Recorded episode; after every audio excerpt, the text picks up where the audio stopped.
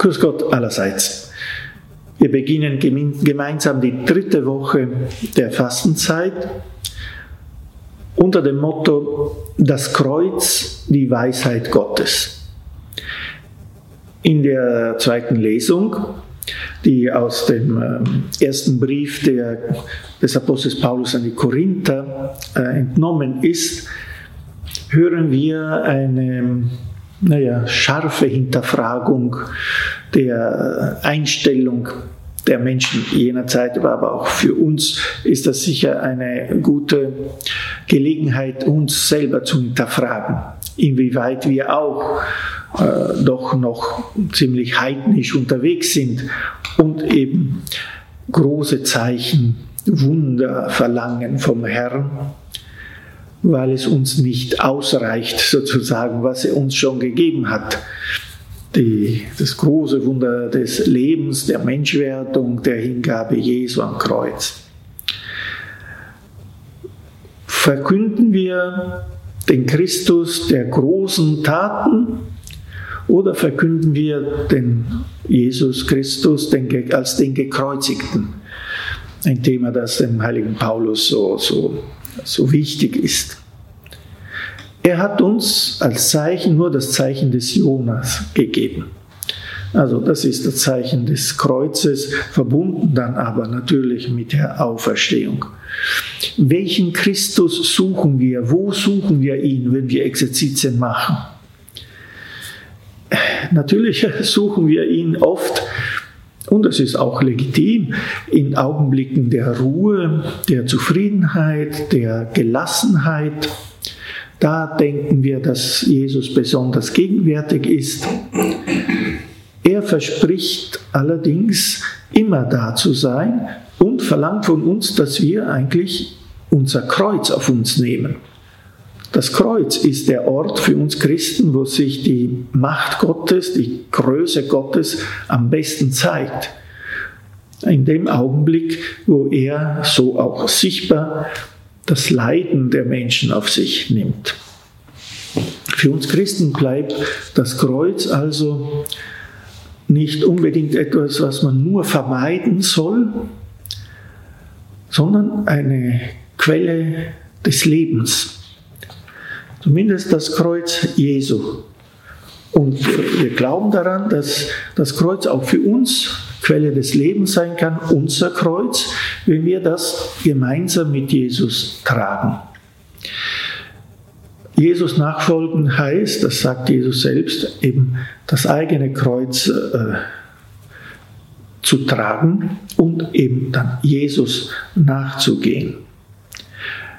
Aber wie soll das geschehen? Das berühmte Problem des Kreuzes, des Bösen oder des Leidens, steht das nicht im Widerspruch mit einem liebenden Gott? Wir haben die letzten Wochen schon von den äh, liebenden Plänen Gottes mit uns.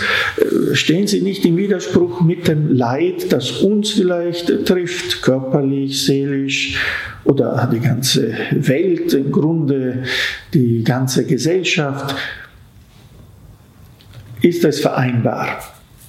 Nun, ähm, Pater Jacques hält mehrere Exerzitien ähm, in einem, besonders in einem Kurs, den er den Karmelitinnen in Pontoise hielt, also 43, schon in späte, späten Jahren, spricht er vom das Kreuz, das Leiden in Glück taufen.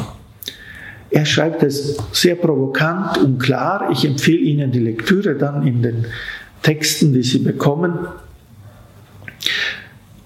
Zuerst beginnt er und sagt respektvoll eigentlich vor dem Schweigen oder vor den Schweigenden, äh, pardon, vor den äh, Leiden, vor den Leidenden sollte man eher schweigen, also Respekt üben, denn ganz persönlich ist der Weg des Einzelnen mit einer äh, Situation des Leidens. Ja.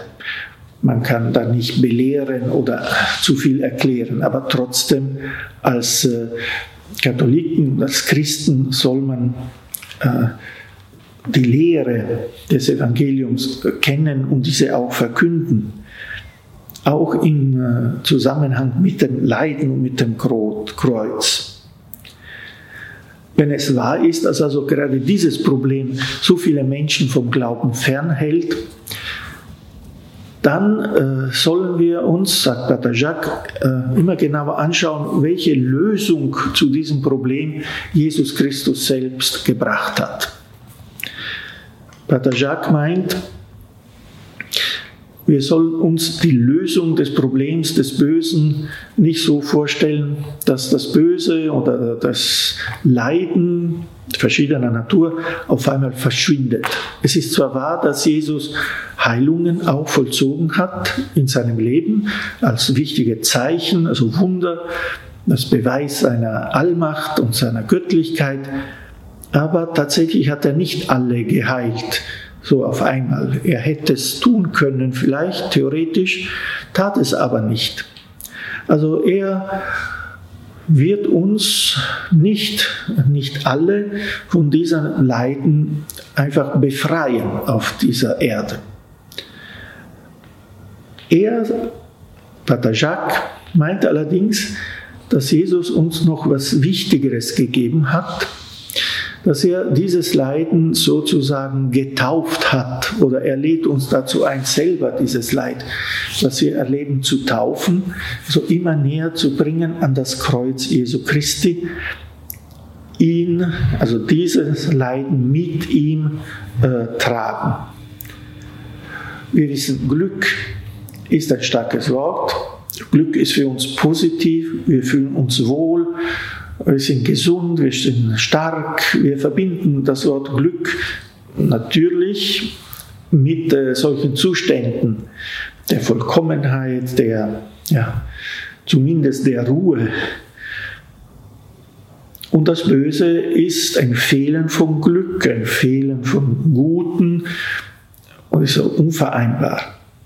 Herr Pater Jacques lädt uns ein, versuchen wir die Dinge nicht so äh, schwarz-weiß zu sehen.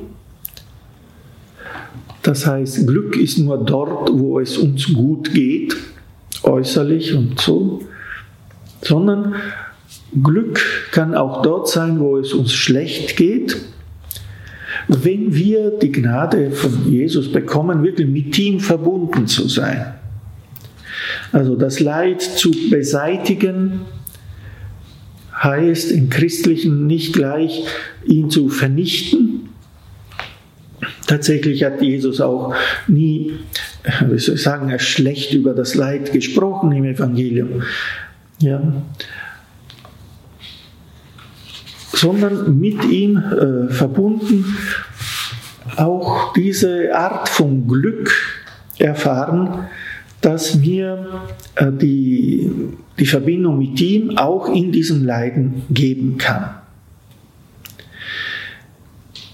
Es ist klar, dass wir aus eigener Kraft nicht in der Lage sind, schreibt er, Leiden in Glück zu verwandeln.